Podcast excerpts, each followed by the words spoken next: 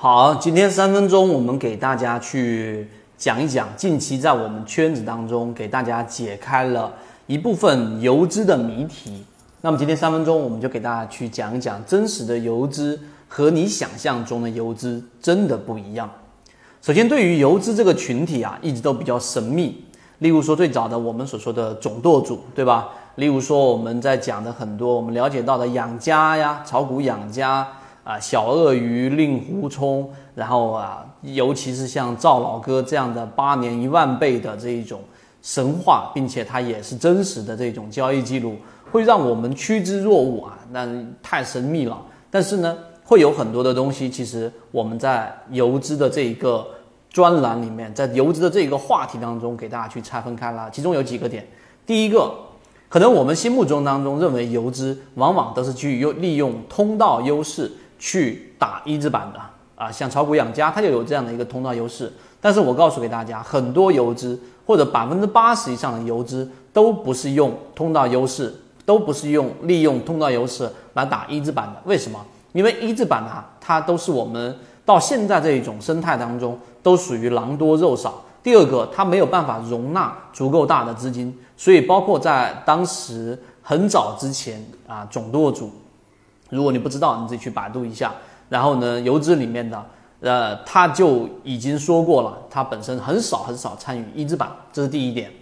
第二点，有人认为现在市场环境生态改变了，对吧？龙虎榜虽然还在，但是游资的操作手法千变万化。我告诉给大家，真正游资现在游资的这一种操作手法呢，在二零零三年那圈子从二零一六年到现在都分享模型，一方面是自己记录自己的交易系统。另外一方面，可以帮助大家建立完整的交易系统。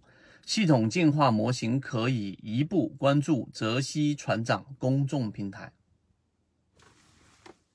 那一波所有的游资前辈啊，刚才我说的总舵主对吧？张盟主，还有当时的这个 A 神 Asking，然后呢，这些游资其实早就已经玩透玩烂了，玩得滚瓜烂熟。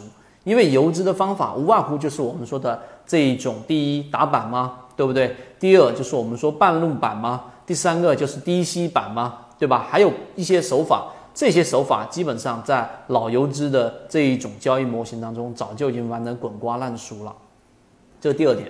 第三点，大家心目中是不是认为游资非常非常的注重技术分析？也就是说，他们是纯技术派，就不会看长远的。但实际上呢，无论是在最灿烂、最辉煌的二零零三年那一段到二零零七年那一段游资崛起的那一段，还是在二零一五年、二零一六年、二零一七年欢乐海岸那一个盛世年代里面的游资，他们其实真的或者说是呃，对于技术分析的依赖性没有大家想象中的那么高。我记得很清楚，有好几个游资圈里面的大佬，他们都同样的说出过。技术分析这个东西我并不是很看重，那看重的是什么呢？我很看重的是对于市场的一个氛围和一个大的方向。